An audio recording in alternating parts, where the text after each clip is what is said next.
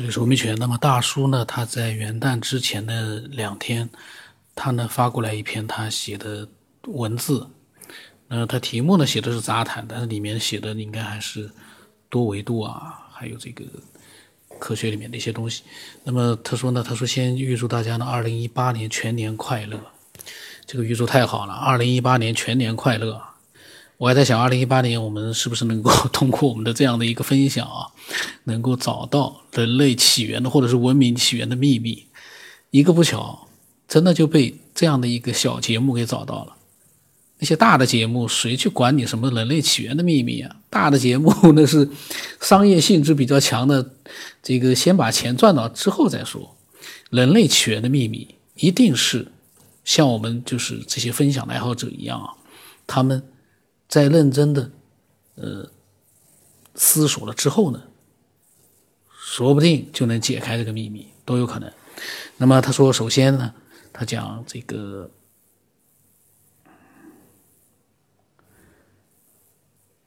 发了很长啊。首先呢，他说因由这个科学边缘这个栏目的题图想到的，就是我那个图是《星际穿越》里面的一张图。他说，那二十二零一四年啊。《星际穿越》上映，算得上是一部硬科幻电影。对于五维时空，就是三维空间加上两维时间、黑洞和虫洞的描写呢，都可以说是比较硬的。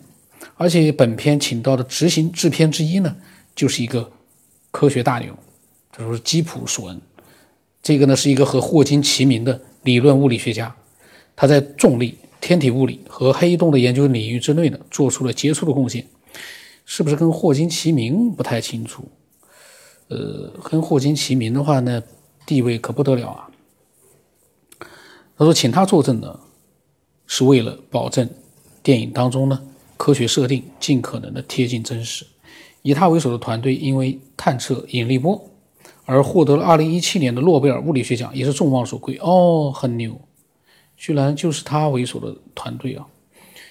他说：“现代科学研究呢，几乎都是组团，少了几十个人，多了上千个人。”他说：“当然，用二维就是他说电影图片以及人眼的成像都是二维的。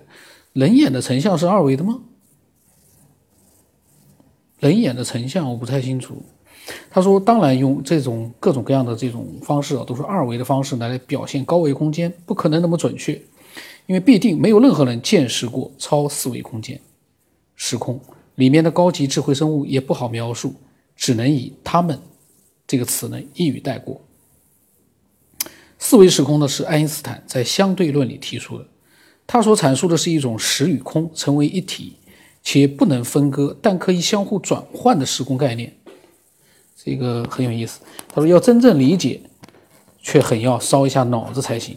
而五维时空呢，就是《星际穿越》里所表述的。也是物理学家时不时讲到的三维空间加上二维时间。由于时间是二维的，也就是一个平面。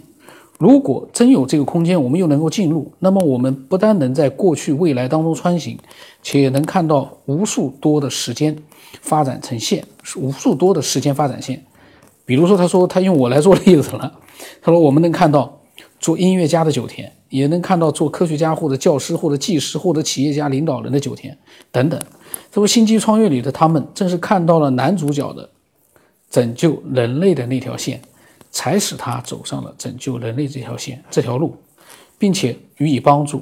而男主角在五维时空波动引力线，将数据通过摩斯摩摩尔斯密码发送给女儿的那一段最为精彩。四维空间以及更高维度的空间是几何学的产物。现代物理发学发现啊。存在于微小尺度当中，还没有任何证据证明在大尺度中存在。他说：“因此呢，我只能根据就他啊，他只能根据几何学来想象，在四维空间里，任何三维的物体，除微小粒子，一旦进入，就立刻不分里和外，也就是说，没有内部和外部之说。”他说：“当你仔细的注视克莱因瓶，想象一只小蚂蚁在那个里面爬进爬出。”可能你就会有里就是外，外就是里这样的一个印象。他说，实际上克莱因瓶是不能在三维空间当中制造出来的，只能是一个提示。它并没有那个弯曲的管子，只是让人知道四维空间没有里外之分。如果只能说如果人类真的有以量子尺度或以某种能量形式存在的灵魂或意识的话，才能进入。肉身一旦进入，便立刻化为乌有。哟，那真可怕哎！就是肉身一旦进入到这个四维空间的话呢，立刻化为乌有。哇，很恐怖。他说，量子态的生物或智慧生物以及能量体或者是智慧能量体，还没有任何科学上的发现，哪怕是一丝蛛丝马迹。他说，但是一些科幻作品里面有，比如《星际迷航》里面的智慧能量体以及 Q 连续体，实际存在的能量体有球形雷或者叫球形闪电，也被科学列为未解之谜。他说，有些人呢。以哲学的观点对科学研究所产生的想法和看法似乎很不错，但是其实他们对科学并不怎么了解，因为科学研究最重要的是不单要研要对研究的对象定性，还要定量，就是要有具体的数据，比如说质量或者能量、频率、距离、速度等等的数字和单位。为什么当年托勒密的地心说也是科学呢？因为它不但为科学。宇，它不但为宇宙定了性，而且还定了量。呃，这个定的量就是指的就是天体的距离、大小、尺寸、运行轨道等等。他说，并且与当时的观察现象相吻合，且能对日食、月食做出准确的预言。假设我们要去研究人的灵魂或者意识，特别是离开人身体的灵魂或意识，我们就需要有一个抓手或者切入点，也就是可重复的观察以及量化。或者要有可预言性的理论，比如说在某某时地点、某某时间能出现什么什么，更或者说某人能够用某种方式与离开人体的灵魂或意识进行沟通且真实的记录。不然，你说你灵异或者超自然的经历，我相信；他说他的超自然的经历，我也相信。他说关于这个节目里所有方面的讲述，他都相信。然后他说我也讲过，他们没有骗我们的理由。可是。我们如何来做科学研究呢？这就是一个相当大、相当呃大的一个呃难题。反之，不相信甚至于反对的人也需要去证伪。如果做不到且武断的否定，那也不是科学做法。他认为呢，这些可以暂时列入科学边缘。真正科学的做法是不做任何回应。我们从来没有听说过哪位科学家否定甚至于反对过宗教吧？他说：“对一些超自然的现象，也没有任何的否定和肯定吧。所以，他觉得呢，大叔觉得啊，大家不仅要为一些超自然的事物定性，关键要烧脑的是为其定量，这个才最最烧脑。比如说，灵魂的能量可能是多少瓦，用什么方式，或者多少至多少的频率的电磁波呢？与它沟通，一些特异能力、特异功能是通过什么方式将能量传输的？等等。反对的人呢？”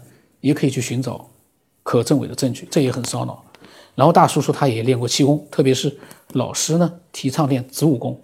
他说他呢经常从星期六晚上练到礼拜天的早晨，这一个晚上啊，跟他学习到一定时间后的弟子几乎都不能入睡，而且第二天的精神没有影响。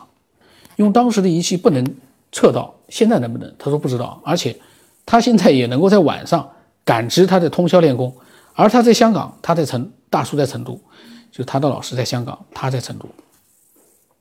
他感觉按照他的功力哦，现在至现在少有在星期六晚上练通宵了。他说这些呢，他不能以科学的名义来定性，更不能定量，只能说是一个未解之谜。哦，他在成都可以感知到在香港的老师，呃，通宵练功。那么他说呢，他自己呢是一个理工男、理科男，他是无线电专业的。他现在不信教，不信宗教。而且，而是相信呢，有比我们高级很多很多的外星文明存在，甚至是存在于高维度的智慧能量体。他这不是跟我小说里面的这个我的幻想是一样的吗？和大叔，呃，他跟我的科幻科学幻想是一样的。他说，我们人类的一切哦，都在他们的监视之中，或者说我们就是他们当中的一员，是被降维流放在地球上而已。呃，大叔呢写了很多的文字，这个我只练了其中的一大段文字，因为我马上还有事儿。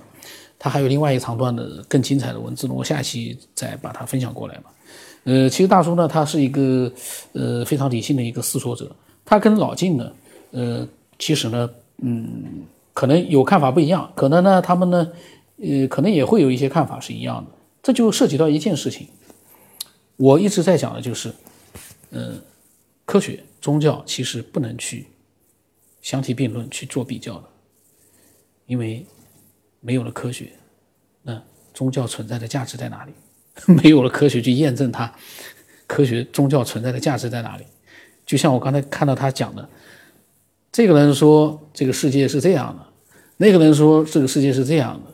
你听这个人说的很有道理，你听那个人说的很有道理，你到最后来来一个结论，他们讲的都有道理。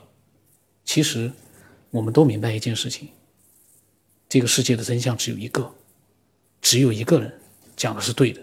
那到底谁讲的对？没有科学去验证的话，你怎么样去分辨？这个世界上那么多的哲人，那么多的思想家，他们谁讲的这个世界的真相是对的？谁讲的是对的？没有第二个答案。人类的起源不可能有第二个答案。但是谁讲的是对的？所以这个呢，一个手段，一个是呃思想，我觉得都不能混为一谈，没有必要去比较。所以我们嗯。希望大叔、老静，还有这个各种各样的分享者，很多的、很许许多多的分享者，能够更加理性的去思索这个世界的来源在哪里，而不是把精力都放在呃宗教伟大、科学伟大、意识也也有的意识有的，鬼魂也有的，或者说鬼魂没有的。我们思索的是文明的起源、人类的来源。当然，有的人说人不就是进化来的吗？有的人会这么讲啊。呃，这个，我希望我们在二零一八年啊，真的能思索出文明的起源，真正的起源到底是什么？我相信很有可能啊，说不定就被我们给思索出来了。那么今天就到这里吧，欢迎更多的人分享。大叔呢，每次呢发一长段的文字，他的条理很清晰，呃，非常清楚。我觉得呢。我们的思索者如果用语音或者文字呢，能够呃系统的这样的把自己的想法把它表达出来，那就太牛了。不能跟我一样，因为我是闲扯，我是没有办法，我只能做这样的闲扯。那我们能够改进自己的唯一方式就是不断的去思索。欢迎更多的人呃分享自己。我的微信号码是 b 二五幺从八八零乘八，微信名字是九天以后。今天就到这里啊。